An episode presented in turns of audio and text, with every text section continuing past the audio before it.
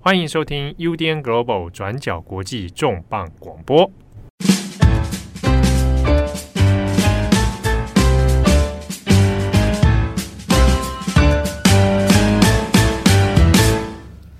Hello，大家好，欢迎收听 UDN Global 转角国际重磅广播。我是编辑会议，我是编辑木仪，我是编辑赖云。没错，今天是我们三位合体要为大家带来本周的重磅广播 女子团体。自己讲，团名叫什么？转角女子团体，好烂哦。好了，那今天的这集重磅广播呢，其实是应一位听友的，就是点餐，就是我们今天会分享二零二三年普利兹得奖名单里面有哪一些是让我们三位特别有感的得奖作品。那我们等一下呢，三个都会各自选一个作品跟大家分享。那因为是普利兹，所以一刚开始我们先请木仪跟大家稍微介绍一下这个普利兹的新闻奖。好，首先我们来简短介绍一下普利兹奖。那普利兹奖，这可以说在新闻工作者心中都是最高荣誉奖项哦。那在业界也有新闻界的奥斯卡的这个美名。那这个奖项的成立到现在已经有一百零五年了。在一八七八年，一名匈牙利的犹太人约瑟夫·普利兹，他到了美国成为一位记者。那他也创办了自己的第一份报纸，叫做《圣路易快邮报》，然后接着收购了《纽约世界报》。那他的风格非常的犀利哦，除了针砭时事之外，也勇于公开抨击政府的腐败。那在三年之后呢，《纽约世界报》也快速成为当地发行量最大的报纸。那虽然普利兹他的争议其实很大，但是他对新闻教育的贡献其实也是很大的。那在一九一一年的时候，普利兹过世了。那他在遗嘱里面有交代说，要捐赠两百五十万美元给哥伦比亚大学，然后创建美国第二所新闻学院，以及创立普利兹奖。他希望未来每一年可以颁奖给美国新闻界、艺文界还有文学界里面有卓越贡献的人哦。那在一九一七年的时候，普利兹奖就正式诞生了。那虽然普利兹奖的奖项在在这一百多年以来都有持续的有变动。那现在的普利兹奖每一年都会分成新闻类、文学与戏剧类，还有音乐类，加起来总共有二十三个奖项。那在今年二零二三年的普利兹奖新闻类得奖的作品，跟去年的共通点就是俄乌战争还是主角。那例如今年获得最高殊荣公共服务奖，还有突发新闻摄影奖的美联社。还有获得国际报道奖的《纽约时报》，他们都是以俄乌战争的故事跟报道为主题。那因为项目非常多，优秀的作品也很多。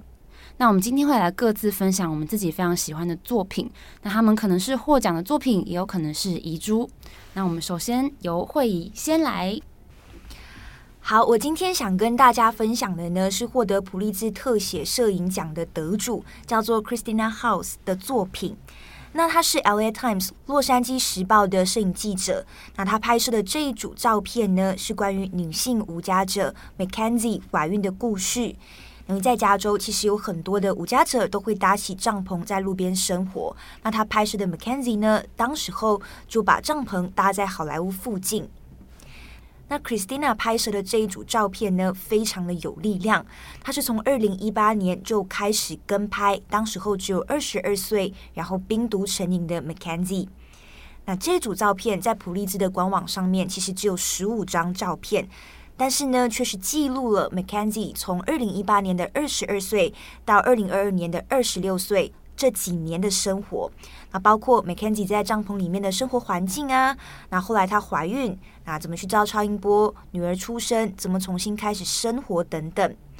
那可是呢，从照片里面就会发现，到最后生活其实不是我们想象中的那么顺利，因为接下来是一连串的失控。那像是 Mackenzie 找不到工作，那陷入忧郁症，结果女儿也被强制带走领养。那虽然是只有十五张照片，但是可以从中感受到 Mackenzie 的情绪，像是她怀孕时候的焦虑、为人母的喜悦，还有坚强，以及到最后孩子被带走的时候，她的崩溃跟无助。但所幸，故事的结局是 Mackenzie 并没有一路往下坠，他到最后成功申请到了一个住所。那截至报道的二零二二年七月。那 Mackenzie 当时候已经二十六岁了，他就有了一个稳定的伴侣，也是在那个时候，他才觉得自己重新开始生活，第一次有了被支持的力量。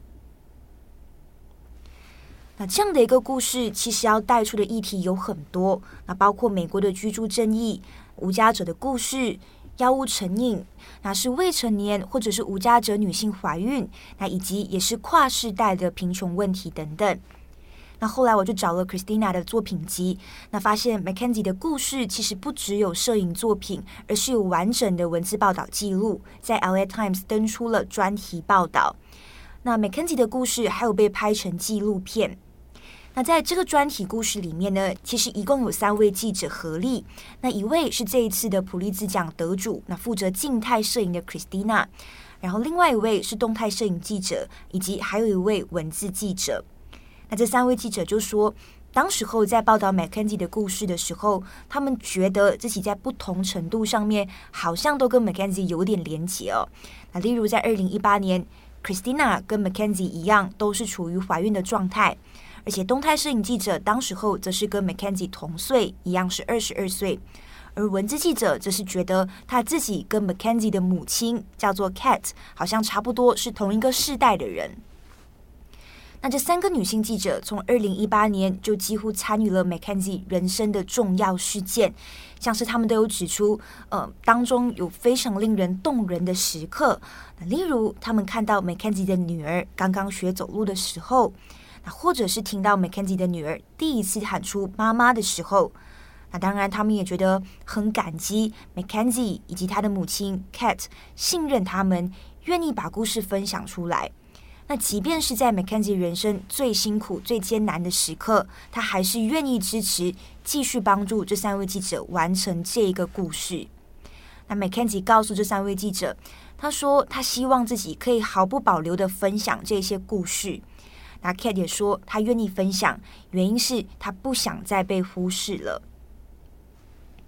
所以接下来我们来看看一下 Mackenzie 跟 Cat 到底经历了什么。那从小 Mackenzie 是生活在路易斯安那州。你根据报道，他们一家三代都经历过家庭暴力、精神疾病，还有无家可归的问题。那 Mackenzie 的母亲 Cat 在五岁的时候就被带走了，生活在寄养家庭。而 Mackenzie 出生之后，也是复制了 Cat 的童年经历。那从小也是断断续续的经历无家可归的状况，到最后也是被送去寄养家庭等等。你在十一岁的时候，Mackenzie 就离家出走，开始吸毒，那频繁的进入这些青少年机构。接着在十三岁的时候，来到了好莱坞生活。那后来也在成年之后，身上背负了三项罪名，包括持有还有出售冰毒。那其实从 Cat 到 Mackenzie 这种跨世代的贫穷问题并不少见，那甚至也是很多无家者的经历。但是尽管如此，他们还是希望可以拥有更好的生活。那 Mackenzie 对于自己的过去也非常的坦诚，也有自己的一套生存方式哦。像是他会说自己在十三岁到好莱坞的时候会殴打人，但同时他也会保护他的朋友。那或者是他也会说自己过去有冰毒上瘾的问题，所以他也需要去做一些冰毒交易等等。那在无家者的社群里面，Mackenzie 也有自己的绰号，叫做 Stitches。那翻译成中文的意思就是缝合，那一针一线缝合起来的意思。那这个名字就代表，如果你今天惹怒了 Mackenzie 跟他的朋友，他就会打你，那这就会是你的下场，也就是你要受伤缝合。所以这是 Stitches 绰号的这个由来。那这篇报道在开始的时候，二零一八年，那当时候二十二岁的 Mackenzie 已经怀孕六个月了。那爸爸是二十六岁的 Eddie。那报道里面有提到的一个现象是，相比起有住处、有稳定居住场所的女性，那女性无家者怀孕的几率是这一些人的五倍。根据美国的一个全国调查也显示，在十八岁到二十五岁的女性之中，每十名无家者，那就有至少四名已经怀孕或者成为母亲。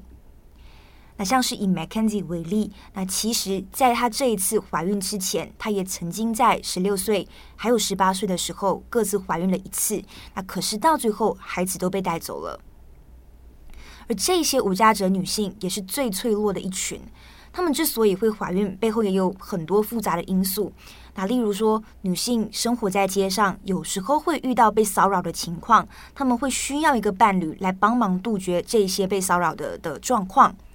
那如果有了伴侣，但是这些男性伴侣他们都不会以安全的方式进行性行为，也就是不会戴保险套。那如果女生怀孕了，那有一些女性就会被当成负担赶走。但其实对于这些女性无家者来说，她们非常渴望有自己的家庭，那她们也会希望可以创造属于自己的家庭。那当然，在加州其实也有相关的 NGO 或者是机构可以帮助这些怀孕的女性无家者，但是数量也是非常的有限。哎，幸好在相关机构的帮助之下，Mackenzie 到最后是有得到相对适合的照料，那孩子最后也健康的出生了。那接下来的故事，也就是 Mackenzie 很努力的生活跟照顾女儿，那也申请到了一个临时的住所。但是呢，这个住所不是永久的，所以 Mackenzie 也要开始为下一个住所做打算。然后他也希望开始可以找一份新的工作，那重新开始努力生活。但是呢，一切并没有想象中的顺利。Mackenzie 找不到工作，也找不到住所，他觉得自己像是失去了所有的支持。那后来也有一连串的情况发生，包括就有人指控 Mackenzie 没有好好照顾女儿。那到最后，Mackenzie 也开始陷入忧郁症。那报道里面的其中一个段落就有提到，Mackenzie 当时候觉得情绪非常的不好，他想要回到自己曾经住的帐篷里面，回到自己曾经住的街道上面去找自己的朋友，因为他想念他们。但是这其实也会被视为是 Mackenzie 没有努力找工作，没有照顾女儿，而是把时间花出去在街道上面闲晃。那这边要揭露的另外一个问题也是，那很多机构其实也很希望让这些女性有生活的技能。按照报道里面的说法是说，这些机构是在传递所谓的中产阶级生活技能。那其中一名研究员的说法是，这其实就有点像是一瞬间要逼迫这一些人马上盖好火箭去月球。那意思是，这些计划或者是这些生活技能的初衷是好的，但是过程当中并没有更多的所谓的安全网来接住照顾这一些人，而是逼迫他们，希望他们赶快换一个方式重新生活。但这是一件非常困难的事情。后来情况也就像我们说的，Mackenzie 的女儿被带走了，送入了寄养家庭，而 Eddie 也在二零二一年一月的时候发生事故过世了。那那时候他才三十岁，死去的时候，Eddie 也被发现体内有冰毒。那幸好，Mackenzie 在经历了这么多难题之后，最后是在二零二二年，也就是他二十六岁的时候，重新展开了自己的生活，有了一个稳定的住处，也有一个稳定的伴侣关系。但这一路走来，其实非常的不容易。好，那 Mackenzie 的故事其实也非常的复杂。那他女儿到最后之所以会被带走，也有很多嗯综合因素。那我这边也没办法一一跟大家完全解释清楚。那大家如果有兴趣的话，我们等一下也会把链接放在资讯栏上面。好，那么接下来呢，要跟大家分享的是编辑赖云。我们刚刚前面有提到嘛，这次的普利兹新闻得奖作品很多都是跟乌俄战争有关的，所以编辑赖云接下来要分享的也是跟乌俄战争有关的一个新闻摄影作品。大家好，我是编辑赖云。嗯，我今天想跟大家分享的是今年普利兹得奖作品里面的突发摄影奖，也就是美联社的摄影团队在乌克兰前线，那包括马利波、包括布查等等地点所拍摄的战争现场的影像作品。那其实，在去年的普利兹奖里面呢，大会就特别的颁发给乌克兰记者一个特别褒扬奖，来对所有把战争真相传达给全世界的记者去致敬。那当然，在今年，因为乌俄战争是二零二二年直到现在全世界最重大的国际议题，没有之一，真的最重大。所以今年有非常多的作品也都跟乌俄战争有关。那我之所以挑选这一组作品呢，是因为我觉得影像是传达战争前线的真相一种最直接、最冲击，甚至有时候很赤裸、很血腥的方式。这些画面好好几张是令人非常的不舒服的。比方说，有一张在布查的照片，满地的尸首，然后那些尸首很多衣服被剥开、撕开，然后双手被反绑在后面。那图说是写说呢，这群人是俄军占领那个基辅郊区，包括布查地区的时候，就杀了很很多情报局通报给他们的名单。名单里面的人，有的可能是勇敢抗俄的乌克兰士兵，或者是收容士兵或帮助士兵的平民，对，包括平民，或者是还有另外一张很让我觉得特别印象很深刻，可能会担心看完会不会做噩梦的，就是有一张在哈尔科夫的照片，是有一个男男人已经死掉了，看起来就是没有呼吸的样子，然后全身都是黑的，可能真的是。那个炮灰或者是尘土，然后被绑在一个路障上面，也是衣服被剥掉，然后脚上就是穿着军靴，所以他可能是一个军人。那他就是被绑在路障上面，倒在路中间，已经没有呼吸的样子。看了这些照片，是真的会让人心里很难过。那当当然有这种照片，呃，讲更白话一点，可能在社群网站上面会直接被挡掉，会被 ban 掉，说是写信照片。可是就是这么写信的画面，到现在都不断不断的在上演。所以我觉得我挑选这个作品，是因为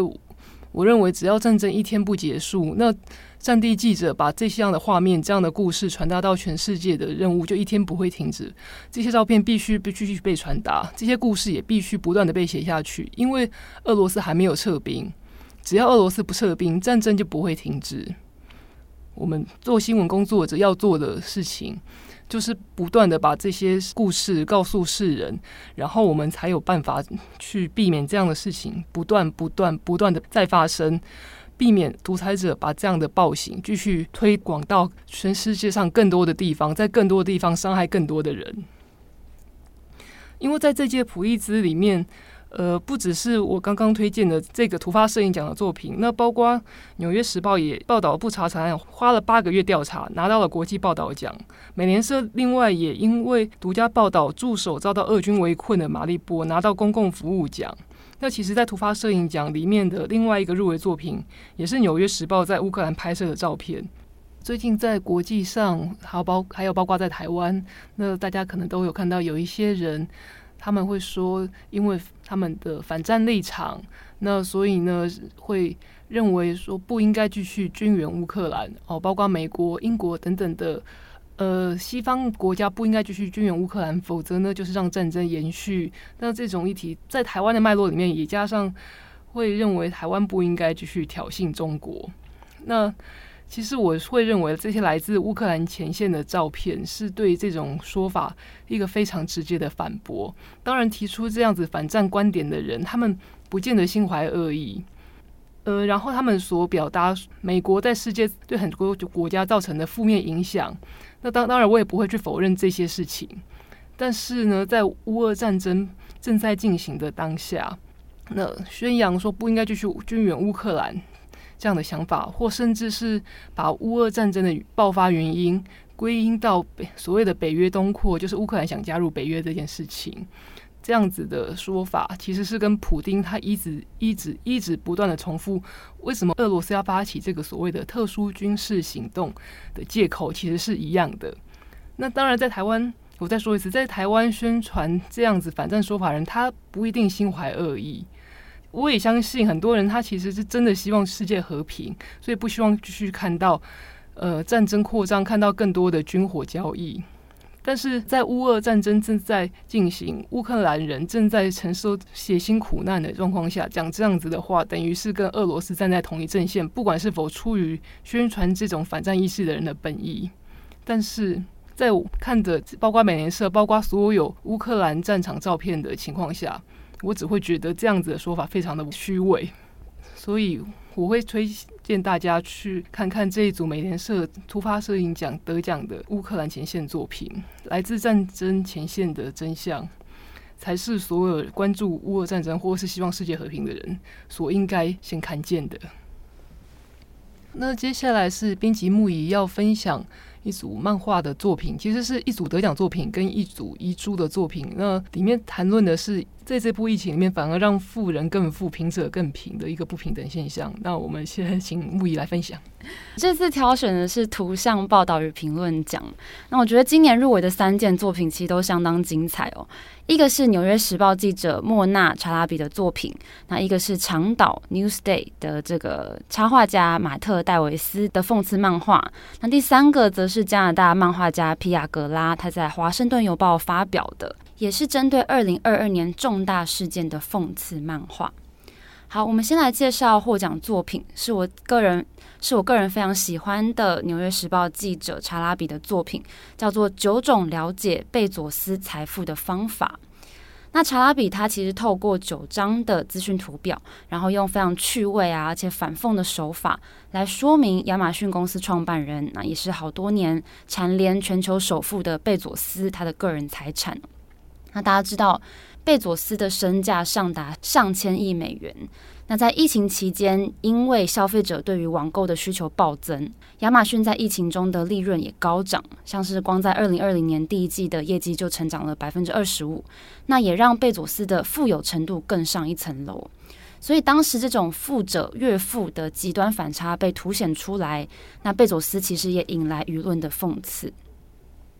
那在查拉比的图像里面，他把贝佐斯的身价、地产、还有房屋净值等等这些财产，跟美国一般民众做对比哦。我们这边挑几张来介绍，像是第一张图像呢，他就把贝佐斯画成一位国王，然后戴着宝石的王冠，然后穿着羽毛斗篷，然后坐在用亚马逊的盒子堆成的超级宝座上面，呈现他在这个亚马逊帝国里面高高在上的感觉。那他也把贝佐斯的个人财产画成一大块蛋糕，然后提问是说，这一大块蛋糕每切一小丁点就可以做出哪一些事呢？如果切下百分之零点八的蛋糕，那可以帮美国每一座桥梁和道路做进阶的维修，防止交通事故。然后如果切下百分之一点九的蛋糕，就可以为每一位美国儿童提供一整年学龄前课程的费用。那这个专题的数位版其实非常有趣。如果大家点进去之后，可能会发现它是一个超级长的网页，因为它里面有非常多的图像是用长度跟比例来做呈现。例如说，贝佐斯他的现金比上他的总资产，就像是海洋中的表层一样，如同冰山一角。那报道最后，他以作画中的自己作为收尾，他画了一张他在家里工作画画那的样子。他说，他画了九十五个小时之后，才终于完成了这部作品。而对比贝佐斯，他九十五个小时的收入，就足以买下一套在纽约曼哈顿公园大道旁、价值一点六九亿美元的豪华公寓。好，那其实查拉比他在网络上本身就是一名非常有名的插画家，他在 IG 上已经累积了四十三万五千名的粉丝。那我自己也是众多粉丝之一哦。那他现在是《纽约时报》的数据记者。那在成为记者之前，他就曾经在英格兰银行、国际透明组织还有国际移民组织从事数据还有资讯分析的工作，所以他本身对于数据就有很大的热情。那大家如果看他的个人网站，还有社群平台，都可以看得到，他关注的社会议题其实非常广泛，包含警察暴力、种族歧视、性别议题，还有贫富差距等等的这些议题哦。那作品也非常多，除了在《纽约时报》上面会看到他的作品之外，他也会出现在《纽约客》杂志，还有英国的《卫报》上面。他在近期其实非常关注美国越来越多的这个亿万富翁。我们刚刚有提到疫情中富者越富的这个情形。那查拉比他也曾经在二零二零年发表一篇有名的数据新闻报道，叫做《疫情给了美国大型零售商很多的好处，但对他们的员工来说却不必然》。那这篇报道也是在讲述在疫情当中获得巨大利润的美国企业，包含我们刚刚提到的亚马逊，还有 Walmart。还有医疗保健公司 CVS Health 等等，那来报道说这些公司在疫情当中获得巨大的利润，那以及员工加薪的幅度，这两者彼此之间的差距。那这篇报道的目的其实是为了要凸显疫情在全球引起了这个很大的灾难，但是却让贝佐斯还有这些富人的财富堆得更深。反观这些美国大型公司的员工报酬方面，跟他们对公司的贡献其实完全不成比例。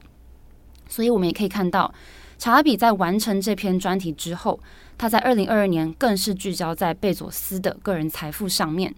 因为他的插画方式还有他敏锐的数据分析哦，让读者一眼就可以了解贝佐斯的经济实力，所以获得了普利兹二零二三年图像报道及评论的奖项。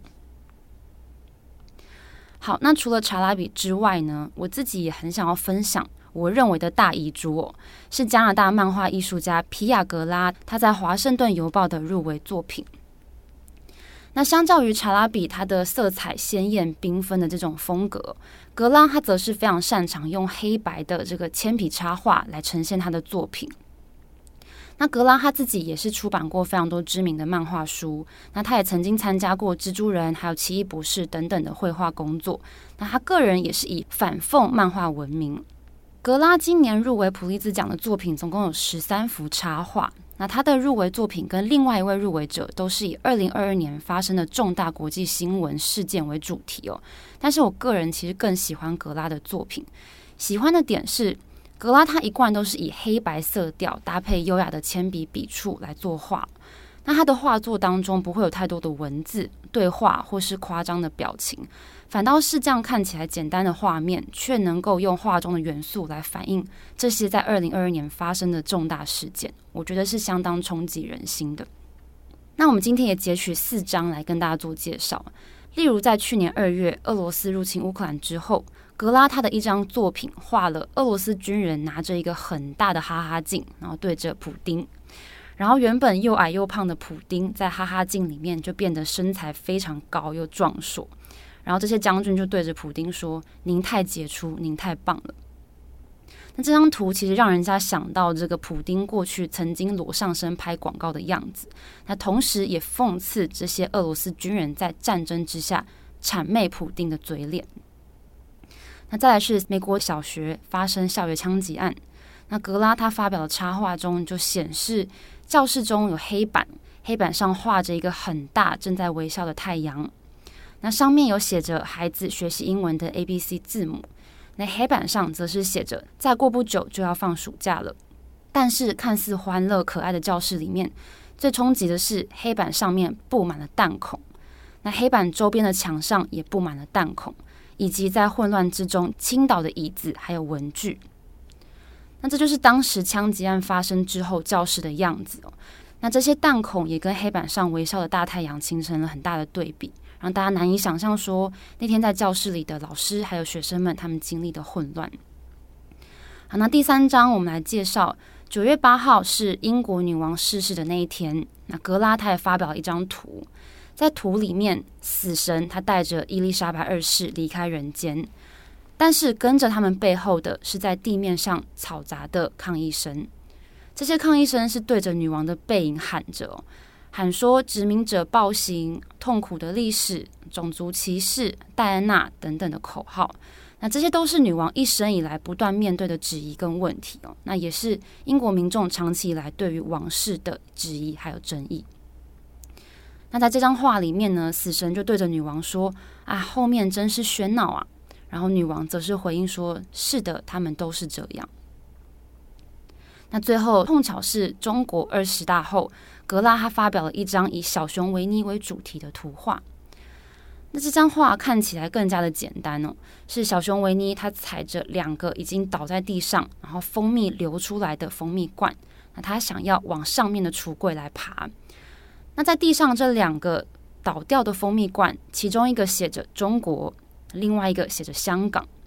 那小熊维尼他拼命往上要抓的东西是写着台湾的蜂蜜罐。好，那依照格拉的个人风格呢，他的插画作品都不会附注任何的文字来做任何的解释，他只会充其量在社群平台上下一些简短的 hashtag，其余就让读者自己解读。那虽然格拉在社群平台上的讨论度没有查拉比这么高，但是他过去也有几幅之前在网络上非常有名的图像，像是二零一七年他画了一幅作品叫做《Big Boy》，他画的是前白宫首席战略顾问班农，他坐在椅子上，然后抱着前总统川普，他看着正在签署法案的川普，跟他说：“谁是大男孩呀？”然后川普回答：“我是大男孩。”那这张图也讽刺了班农跟川普之间过从甚密的关系，那当时也造成了一股讨论的旋风。我个人觉得格拉的作品结构跟笔触都非常的简单优雅，但却同时可以传达强烈的反讽的反讽的意象，那也能够很精准的衬托这些事件如何在二零二二年冲击国际社会。在此推荐给大家。好的，以上呢就是我们三位编辑今天的普利兹选读。刚刚在想说，我们三个人选的题目到底有没有什么共通性？到最后发现，我们三个都选了图像。对，我们三个都不是字。对，没错，我们都没有选文字的，好有趣哦。那呃，我觉得得奖名单或者是进入入围的名单，这一些报道作品都非常的精彩，所以还是推荐大家上去看。那一样的祝福大家有一个美好的周末。以上呢是来自于转角女子团体 飞天上哎，叫什么？不要，我不要飞天小女警，烂透了。我觉得 S H E S H E 可以耶，好老，好有年代感。赖人赖人现在皱眉头。好啦，我是编辑慧仪，我是编辑木仪，我是编辑赖云，我们下次再见，拜拜，拜拜。感谢你的收听。如果想知道更多资讯，请上网搜寻 UDN Global 转角国际。